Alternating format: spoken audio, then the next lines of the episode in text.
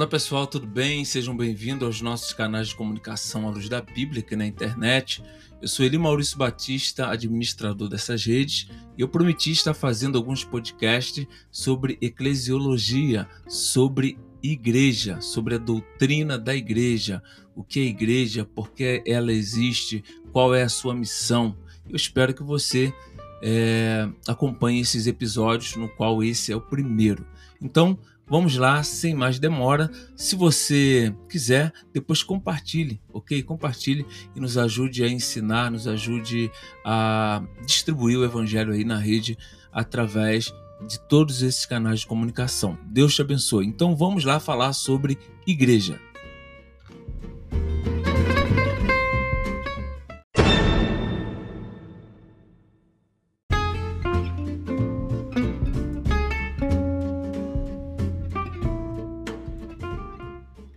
Gente, vamos lá.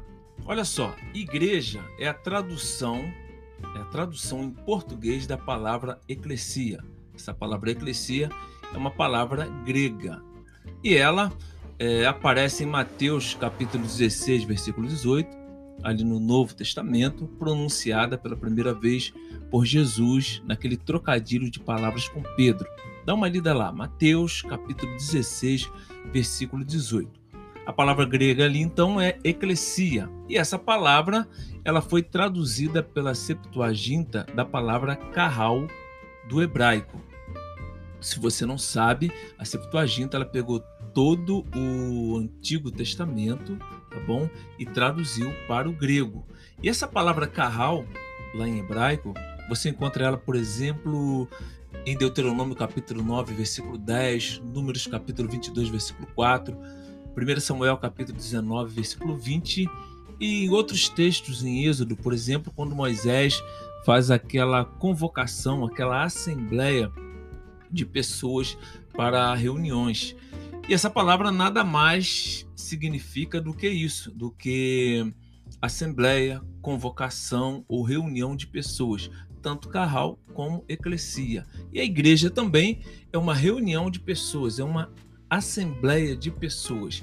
Mas antes de Jesus, antes dessa palavra entrar para a Bíblia, ela já existia ali na Grécia, por exemplo, é, homens como Platão, Xenofonte, entre outros, já se utilizavam dessa palavra para convocar o povo, para convocar as pessoas ali naquelas cidades e estados para deliberarem sobre algum assunto é, das cidades, principalmente assuntos políticos. Então, não é uma palavra que foi criada por Jesus, não é uma palavra que foi criada por profetas, ou uma palavra espiritual, digamos assim.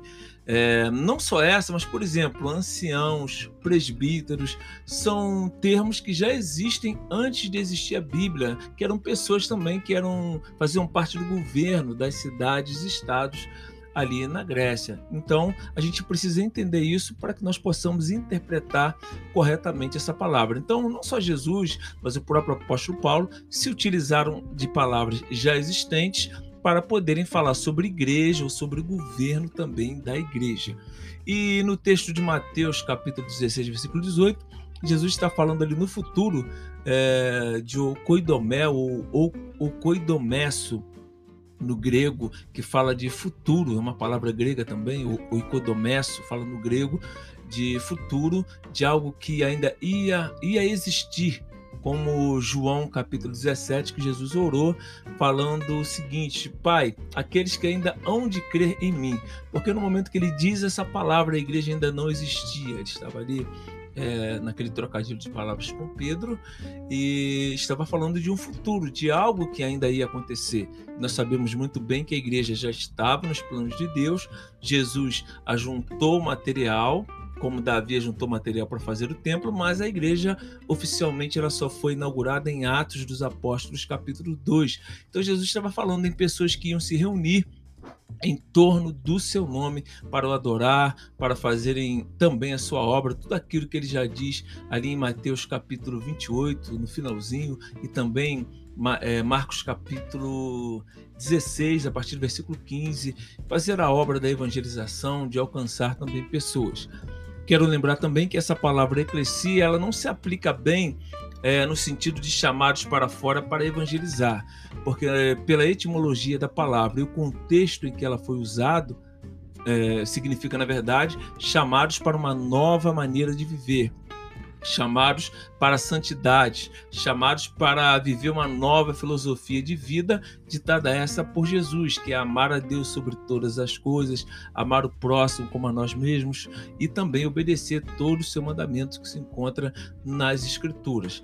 Se eu, queria, se eu quero usar uma palavra para falar de evangelização, se encaixaria melhor os textos que eu já citei em Mateus capítulo 28, bem ali no final, quando Jesus diz e de ensinar, e o texto também de Marcos capítulo 15, capítulo 16, a partir do verso 15, ide por todo mundo, pregar o evangelho a toda criatura. Para finalizar, eu quero dizer que não existe uma construção com um tijolo só. Não existe também é, igreja com, com um só membro. Um só membro no sentido de que nós somos corpo e não existe é, um corpo com um só membro tá bom?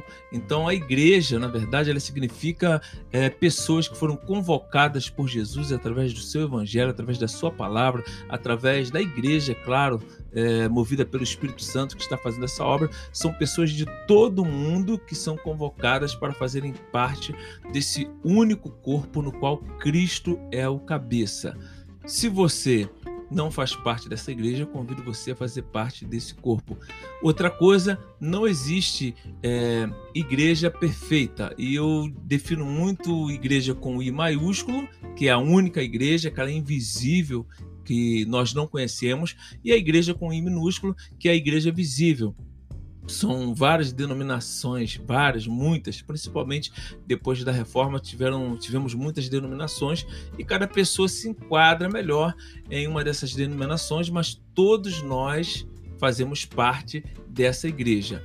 É, aproveitando para dizer também que o sectarismo, isto é, a separação, o partidarismo, isso não faz parte é, da vontade de Deus. O próprio Paulo, o apóstolo Paulo, falou o seguinte: está Cristo dividido, apesar de termos várias denominações, mas só existe para Deus uma igreja. E você, que talvez aí faz parte do grupo de é, denominado aí entre nós de desigrejados, não se esqueça que você não pode ser sozinho uma igreja, mas você precisa congregar para que você possa estar fazendo parte é, dessas, dessa comunidade, dessa assembleia, dessas pessoas. E alguém já disse que é possível alguém até atravessar o, um Atlântico sozinho, como a Merklin que fez, mas é muito mais seguro, é muito melhor você atravessar um transatlântico, ou quem sabe através de uma aeronave. Portanto, você pode até ser salvo quem sabe, fora da igreja, né? Fora da igreja que eu digo do, do templo, porque quem salva é Jesus. Mas é muito melhor você estar dentro. Não existe igreja perfeita, não existe é, pessoas perfeitas, não existe denominações perfeitas, mas nós somos aperfeiçoados a cada dia em Cristo. Se você gostou desse podcast, compartilhe. Se você quiser acrescentar alguma coisa para melhorar, acrescente aí nos comentários de onde você está ouvindo. Se você quiser discordar, fique à vontade também, mas eu deixo aqui para você essa palavra. E quem está nos seguindo, continue seguindo, porque nós vamos falar muito mais ainda sobre igreja. Qual é a missão da igreja? Por que a igreja existe? Qual é o plano de Deus para a igreja. Que Deus possa te abençoar grandemente em nome de Jesus. Como eu já disse no início, eu sou ele Maurício Batista, aqui do portal A Luz da Bíblia.